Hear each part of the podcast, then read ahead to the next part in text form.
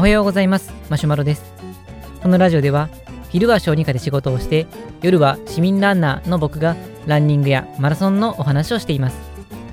今日のテーマは BCAA は効果があるのかないのかこれについてお話をしていきたいと思います。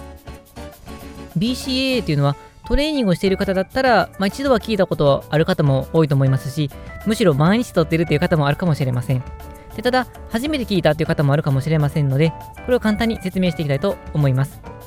BCAA というのはアミノ酸の一種で、まあ、その中でも、えーと、必須アミノ酸と呼ばれているもののうちの3つです、まあ、アミノ酸っていうのは20種類あるんですけれどもその中で自分の体で合成できないものを必須アミノ酸といってその中のさらに3つ、えー、分けているのは BCAA と呼ばれるものでバリン、ロイシン、イソロイシンこの3つです。ではこの BCAA というのはなぜこういうふうにこう取り出されるのかというとまあ、トレーニングにおいてかなりこう重要ではないのかっていうふうに言われてるからなんですね。ではなぜ重要かというとトレーニングをするときっていうのはエネルギーを激しく使います。まあ、もちろん最初に使っていくエネルギーとしては、まあ、炭水化物から来るあのエネルギーにはなるんですけれども実は炭水化物以外にもエネルギーとして使われるのがタンパク質と脂肪です。でそのタンパク質っていうのは実はアミノ酸が積み重なってできたものなんですけれどもまあ、その中でも特にエネルギーとして利用されやすいのが BCAA なんです。でそうすると、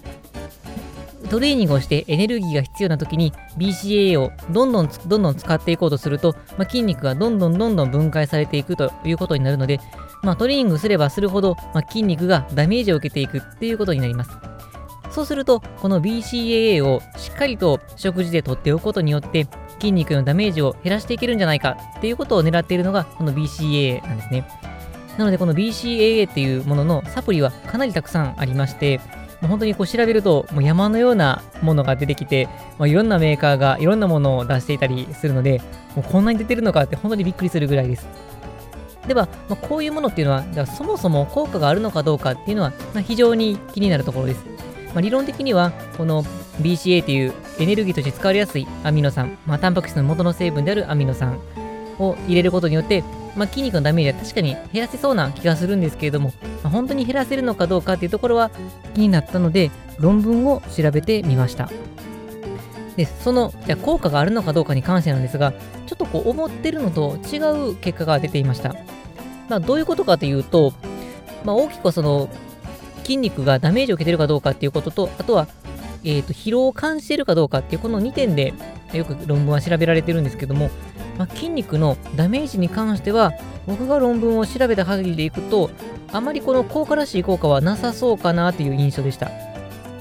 まあ、どういうふうに調べてるかというと、まあ、例えばこう血液検査とか尿検査をしていくんですけれども、ま、筋肉がダメージを受けて分解されるとミオグロビンっていうそういう成分が出てくるんですがその成分が増えてるかどうかを調べています。なので、BCAA を取らない人と取ってる人で、このミオグロビンっていうものが増えてるのかどうかを調べることによって、まあ、例えばミオグロビンが BCA 取った方が少ないとなってくると、筋肉のダメージが少ないということになるんですけれども、いくつか見たんですが、結局このミオグロビンの量はま差がなかったっていう研究結果です。で、まあ論文によって多少差はあるので、まあ、このいくつかの論文をまとめたっていう報告もあるんですけども、もちろんばらつきがある中で、まあ、その平均あたりを取ってくると、結局あまりこう効果らしい効果はないんじゃないかなっていうような、そういう結論でした。でそうすると、まあ、その論文だけからすると、まあ、BCAA というのは筋肉の損傷にはあまり役に立たないのかなっていうように感じてました。まあ、ただですね、ちなみに大塚製薬が、えーと、ホームページをの中で書いてたんですけど、そこのでは BCA は効果が筋損傷筋損傷に対して BCA は効果あるって書いてました。まあちょっとへーっていうところですけども、ただまあ全体からすると効果としてははっきりとはしないっていうのがまあ結論かなと思います。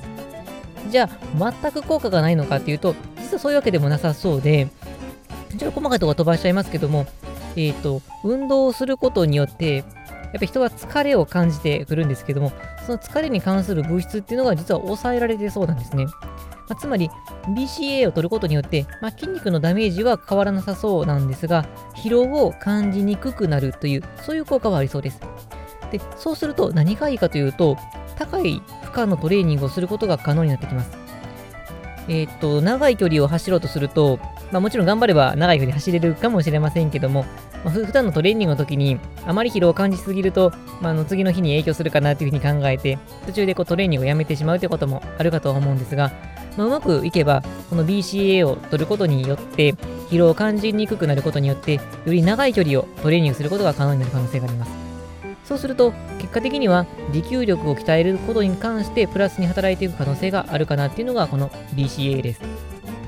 まあ、というわけで、僕の結論としては、まあ、筋肉のダメージに関しては、そこまで効果はないけれども、疲労を感じにくくなることによって、トレーニングの幅が広がって、ひいては持久力を鍛えていくのには、プラスに働くんじゃないかなっていうふうに思います。まあ、論文によってはこの、まあ、BCA の取り方っていうのは書いてあったりするんですが、まあ、そこそこいい量を取らないといけないみたいなので、えーと、まあ、頑張って取っていきましょうっていうところになります。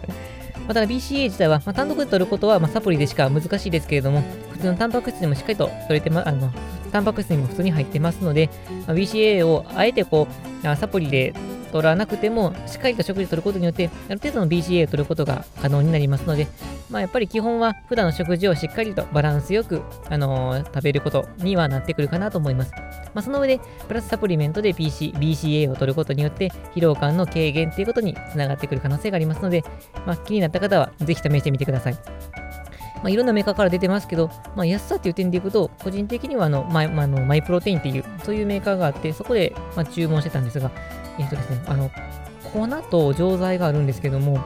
あ、粉がですね、とりあえず苦くてめっちゃまずくてですね、なんか、なんでしょうね、こう、ちょっとえぐみみたいな、そんな感じがあるので、正直僕は飲みにくかったです。で、タブレットになっている、まあ、いわゆる錠剤ですね。錠剤もあるんですけれども、錠剤は実は結構大きくて飲み込むのが相当しんどいっていうものなので、実は、あのー、マイプロテインの BCA は安くておすすめなんですけど、飲みにくいっていうデメリットはあります。まあ、その点が大丈夫な方であれば、安さという点では非常におすすめですので、マイプロテインの BCA をぜひ試してみてください。はい、というわけで本日の内容は以上です。このラジオではこのようなランニングに役立つような情報を日々配信しています。また僕自身はブログや Twitter でも情報を配信していますので、気になった方は概要欄の URL をチェックしていただけると嬉しいです。それでは本日も BCA をしっかりととって、食事もしっかりとって、ランニングを楽しんでいきたいと思います。それでは、さようなら。